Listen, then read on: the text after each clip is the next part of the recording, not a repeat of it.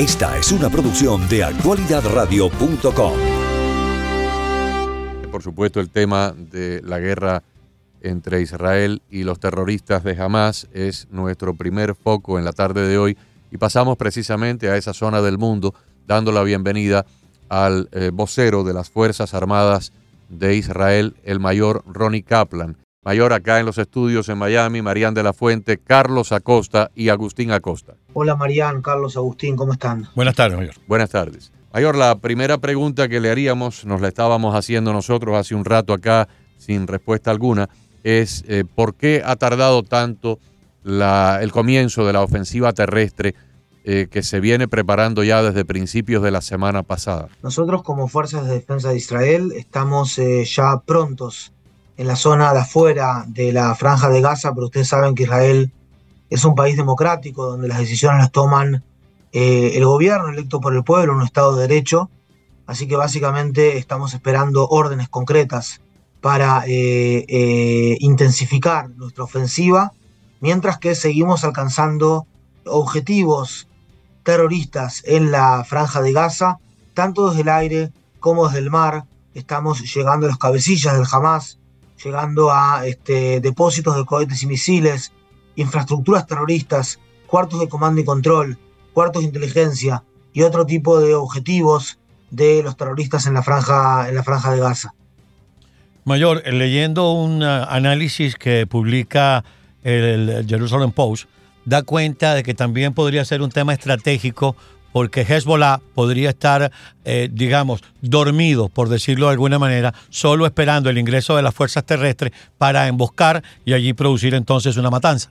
Eh, mirá, eh, no cabe la menor duda de que Hezbollah está intensificando sus ataques contra Israel bajo la dirección y el total apoyo del régimen de los ayatolás iraníes.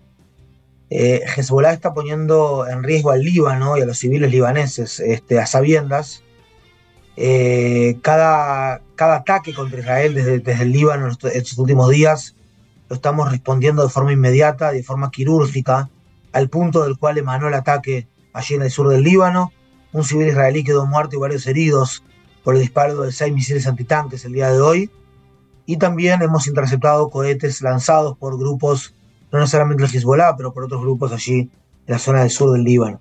Nosotros por nuestro lado estamos desplegados a lo largo de la frontera norte. No vi ese análisis de New York Times, les agradezco que después me lo manden al WhatsApp si no es molestia. Eh, los civiles aquí en el área eh, de dos kilómetros de la frontera han sido evacuados a distintos hostales eh, allí en el norte del país. Esto lo hicimos para tener una mayor libertad de acción eh, en caso de ser necesario actuar eh, desde el punto de vista militar. Y si Hezbollah nos sigue buscando, nos va a terminar encontrando. Mayor, estábamos comentando aquí desde, desde el comienzo de, este ataque brutal de Hamas a, Israel, que el verdadero enemigo obviamente es, es Hamas. Eh, Israel está actuando en este caso en, lo que es la autodefensa de su, de su territorio con un grupo terrorista que de siempre y en su, en su, propia, en su propio espíritu está la destrucción del Estado de Israel. Pero ahora además estamos hablando de 199 personas que han secuestrado diferentes países, no solamente israelíes. Y el tiempo pasa y supuestamente no han entregado ninguna prueba de vida. ¿Cree usted que existe la posibilidad de poder llegar a esos eh, secuestrados? Se comenta que pueden estar en diferentes lugares o que los están moviendo de un lugar para otro. Eh, la realidad es que nosotros realmente estamos, eh, es una prioridad máxima para nosotros llegar a los secuestrados. No es algo que pueda este, confirmar o desmentir cualquier tipo de enunciado sobre ellos, porque son temas que se están manejando a los niveles más altos. Queremos devolver a los secuestrados a sus familias. Estamos hablando de este, familiares que muchos son amigos en algunos casos, amigos también que han sido secuestrados, secuestradas y eh, básicamente hay que tener en cuenta de que el Hamas comete un doble, un triple en realidad, pero en el caso de los rehenes es un crimen de guerra, ha secuestrado a una sobreviviente del holocausto, abuelos, abuelas, a niños, a bebés, a mujeres, a hombres, eh, y básicamente Hamas tiene que responder a la solicitud de la comunidad internacional de liberar a estos secuestrados de forma inmediata, y si no lo hace, nosotros vamos a hacer todo para recuperarlos por nuestros medios. Mayor, eh, para que nuestros oyentes puedan entender algo que se ha estado manejando durante este pasado fin de semana, si consideráramos eh, gráficamente a Gaza como un rectángulo largo, por ejemplo, dos cajetillas de cigarros puestas una junto a la otra, pero por sus cabezas, ¿por qué se habla de eh, la zona norte como la zona de mayor peligro, de mayor actividad terrorista, y el ejército israelí recomienda a las personas que viven ahí evacuar hacia la zona sur. ¿Cuál es la diferencia que hace que dividan ustedes estos este territorio pequeño en dos mitades? La diferencia central es que el Hamas tiene sus objetivos, sus infraestructuras terroristas de inteligencia, principalmente en la zona de Gaza City, que es en la zona del norte de la franja de Gaza.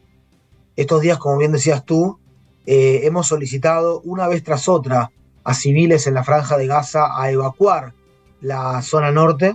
Eh, lo hicimos eh, lanzando cientos de miles de panfletos hacia la zona allí, hacia los civiles, pidiéndoles que se evacúen, que allí están las infraestructuras terroristas del Hamas y los cabecillas del Hamas. Hicimos también llamados telefónicos, decenas de miles hicimos eh, eh, avisos en la radio, avisamos también por un montón de redes sociales, pero el Hamas le ordenó a su población que no se evacúe de la zona norte de la franja de Gaza, lo que muestra las claras que ellos utilizan a sus civiles como escudos humanos y esos son los responsables por la vida de sus civiles, una vez que nosotros estamos haciendo todos los esfuerzos posibles para disminuir el daño a civiles no involucrados en el, eh, conflicto justamente con el tema de los civiles, ¿cómo, cómo evalúa el tema de la apertura de un corredor humanitario en un momento en que ustedes están haciendo una incursión? En este momento eh, es un tema que se está, que está siendo eh, dialogado entre eh, el Hamas y Egipto.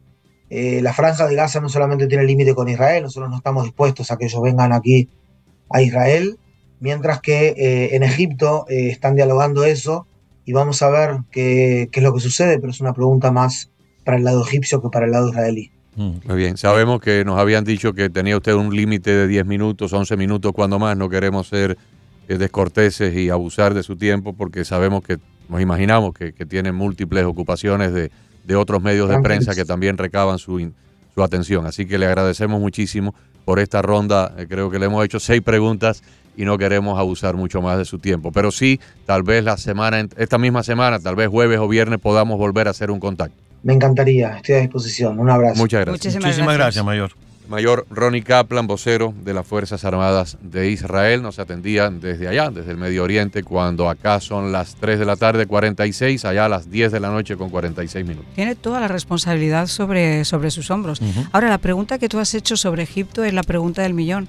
O sea, ¿qué clase de hipócritas tienen por vecinos estos señores? ¿Por qué en este caso Siria o Egipto, que son hermanos musulmanes y que son además vecinos como tal, no acogen a esa población eh, civil en lugar de estar quejándose de, de lo que puede llegar a hacer Israel? ¿Les preocupa tanto realmente los civiles palestinos como para no abrir sus fronteras y ayudarlos?